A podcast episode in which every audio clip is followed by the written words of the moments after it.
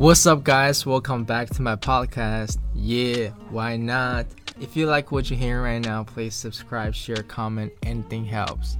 And enjoy your episode.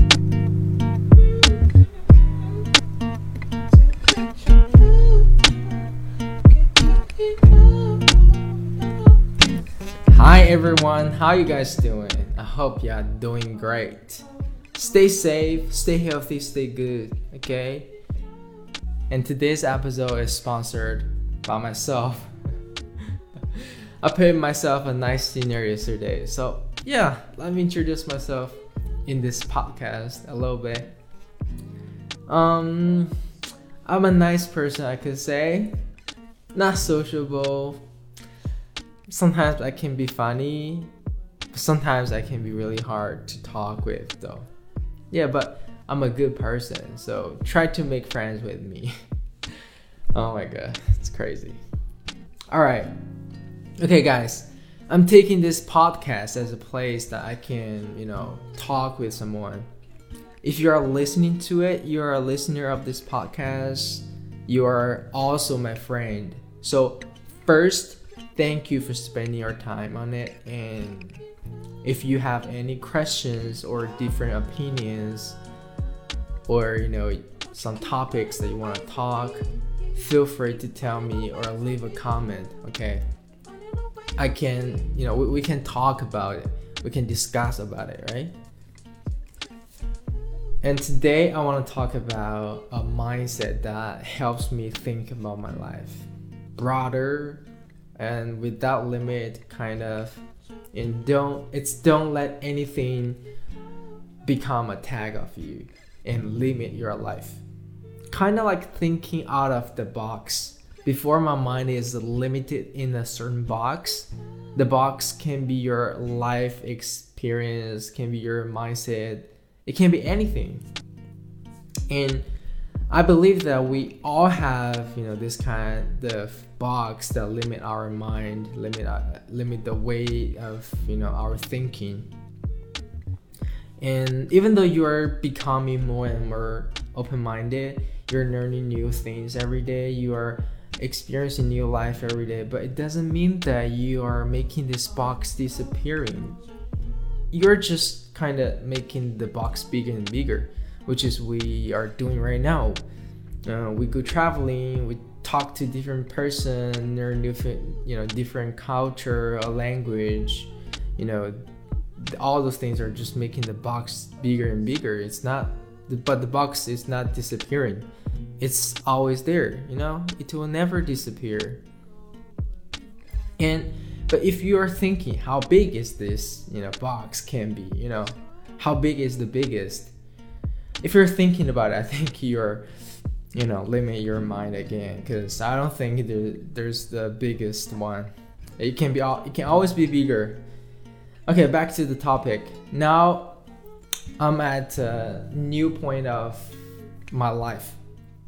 You know, where I've never felt this confused before. Meanwhile, I've never felt this strong and free before. This year is my last year of university. I feel really happy because I finally can graduate from this school. To be honest, I don't really like my school because I think in China, a lot of university has the same problem. Like the school makes you do a lot of you know trivial and uh, useless things just to be able to complete the teaching task the education bureau give to the school. And those things are nothing helpful for you and they just need to be done. So the school will just put it on you on the students. If it's just one or two it's all right right it's okay for me. Uh, it will not bother me a lot, but it's a lot. It's a lot of this kind of things, and I just feel like it's waste of my time, energy. I'm so sick of it. And it's getting on my nerves. Anyways, guys, I don't want to spare my complaint to y'all. I just feel happy in general. Like I will graduate, you know, soon, and I can get rid of it you know, like I said, it's the last year, so I don't really have a lot of classes. So recently, I'm just preparing my essay and working. My classmates actually everyone is doing their own things right now. A lot of them are preparing the master degree exam which is which will be like i think at the end of december i guess. So you know they are studying every day in the library now i was thinking about it too oh should i you know take a master degree you know go you know keep studying and stuff but I don't think I want to go and take a master degree right now. Maybe later I will do that. I will want to learn something, but now I don't think I want it. I just want to get out of school. I'm kind of tired of it, and that's it. Yeah. And also, I don't know what I want to learn, what I want to study. If I just go to take a major I don't like, and now I think it will be the same. It's totally necessary uh, it's totally unnecessary. So I decided to just graduate first and take it slow, go explore and think what I want, what I like, go find myself, find my path. I know a lot of my friends they're taking a master degree because they don't know after they graduate what they want to do. Like the situation now is, you know, it's kind of hard to find a good job. Or maybe they are just like me really confused about the future. So then okay if i don't know what i want to do what i can do the most safe and the comfortable way is just keep studying. So go take a master degree keep studying and and then you will have three more years to think about it uh, what you want to do what blah blah blah all those things and yeah i think a lot of people are thinking like this but of course, some people they really want to go, you know, want to go deeper and learn more things about their major and stuff. They just want to study more, not because they're confused about their future. They know what they want to do, and yeah, I think no matter what you decide to do, there's no better or worse way. It's all your decision as long as you like it, as long as you think about it. And I'm not judging anyone. I can't do that. I don't think I can do it, right? For me, I decided to face this confused, unsure um, future. I think it's the best I can do. And I am really proud of myself, to be honest. I'm happy that I chose to face it because this is what I want to do. This, um, I'm brave. I'm brave enough to do instead of doing something safer for me to avoid avoid it i mean i need to face this kind of situation anyways later or soon you know it's pretty good sometimes you're choosing something you're not really feeling like doing because that's what everyone is doing so you feel like you're supposed to do it too it's same about your thoughts like something the majority of people are thinking so we will usually think oh that's how it really is. That's how things are supposed to be. Honestly, I think it's a big issue. Like, we are supposed to be successful before 30 or 40 years old. We're supposed to get married around 30 years old. We're supposed to live a quote unquote a good life, you know, like have a good job after you graduate and find a girlfriend and get married at a certain age and then have kids you know have a family it sounds like a good life but it's boring uh, it sounds like um, you're living like everybody else because everyone is living like this. But in some ways it makes sense though. It, it is. Life is like this. But this life is like so robotic like a robot you know? Even before you were born your life has been you know already set up. Oh, you should live like this. I think it's totally wrong because you are thinking like this, and at the end of the day, you didn't get married at 38 years old. You didn't find a good job, and you didn't find a what you know find what you really like, and you didn't buy a house when you were you know maybe 40 50 and then you feel like oh i lose this life i'm a loser i'm not living a good life, you know, because a good life should be like, you know, I should do certain things at certain age. If I don't do that, I fucked up. You know, I just fucked up my life. No, no, stop thinking like this. if you're not thinking like this, then great. Just accept yourself being different, accept yourself being yourself, and just follow your own clock. Like everyone is different, everyone's life is supposed to be different. Fuck those expectations, and assumptions. Be yourself. The world needs you to be you because you're special enough. You're unique. This is also what I'm working on myself right now. And I encourage you to do it too. I can feel my mind is going through some changes and I to I really really appreciate the things I have in my life. I really appreciate it. I'm really thankful. So, yep. I'll graduate next summer.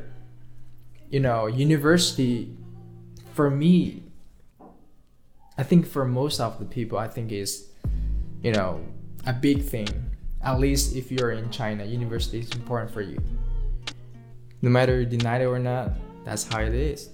You know the Chinese students are studying for years from primary school to high school, all those years hard working just for going to a good university. Okay, maybe you will say going to a good university is not only goal that you know we are studying in school in, for many years. Yeah, I can't argue with that. Yeah, I, I think yeah, it's not the only purpose that we're you know spending so many years you know studying school and stuff. But I think it's the most important one. I mean, most important goal or reason. Hence, university is a big thing for most of us. But is it big or important enough to become a tag of your life? Like, which university that you graduate will be a tag of you? I don't think so. I know a lot of people are thinking when we are, you know, in high school or middle school, yeah, we're almost the same, you know, not such an obvious difference. But after university, all of a sudden, there's a huge difference among us. Oh, he went to Harvard. Oh, he went to Beijing University.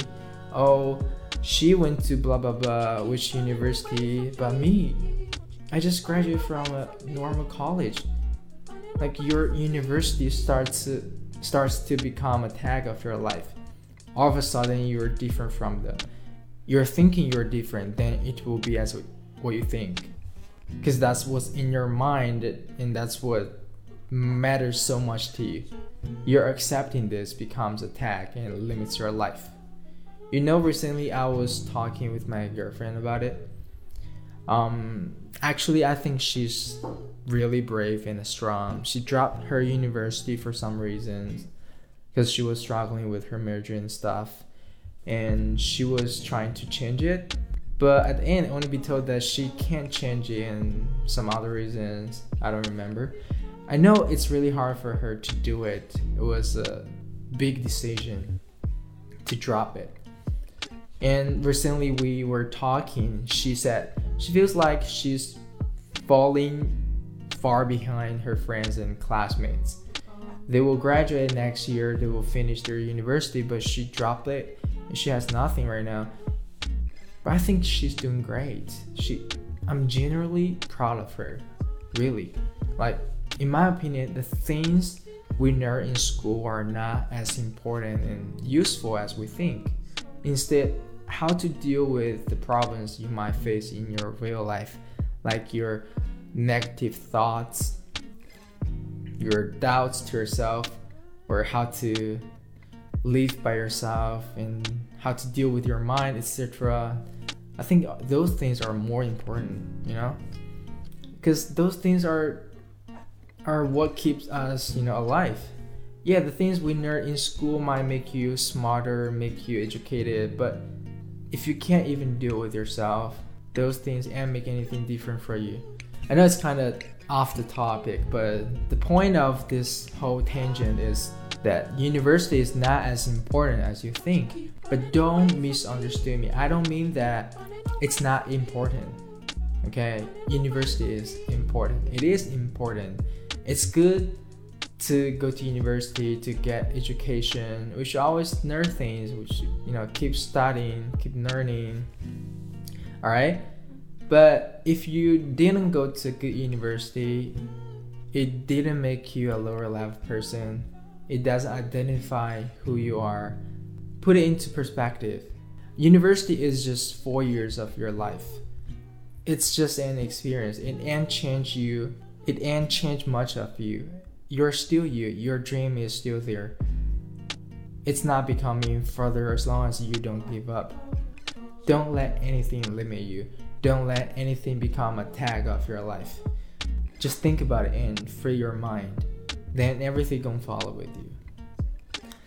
Alright, and at the end of this episode, I wanna share with you a quote from Steve Jobs. He said, When you grow up, you tend to get told the world is the way it is, and your life is just to live your life inside the world. Try not to bash into the walls too much. Try to have a nice family, have fun, save a little money. That's very limited life. Life can be much broader once you discover one simple fact that is, everything around you that you call life was made up by people that were no smarter than you. And you can change it, you can influence it, you can build your own things that people can use. And the limit that you understand that you can poke your life like you push in and something will pop out the other side, that you can change it, you can mold it. That's maybe the most important thing. It's to shake off this erroneous notion that life is there and you are just gonna live in it, versus embrace it, change it, improve it, make your own mark on it. Once you nerd it, you will want to change your life and make it better because it's kind of messed up in a lot of ways. Once you nerd that, you will never be the same again. Okay, thank you guys for listening. Take care. Love you guys. If you like this episode, don't forget to like, share, comment, tell me your opinions. Okay, I'll see you next time. Bye bye.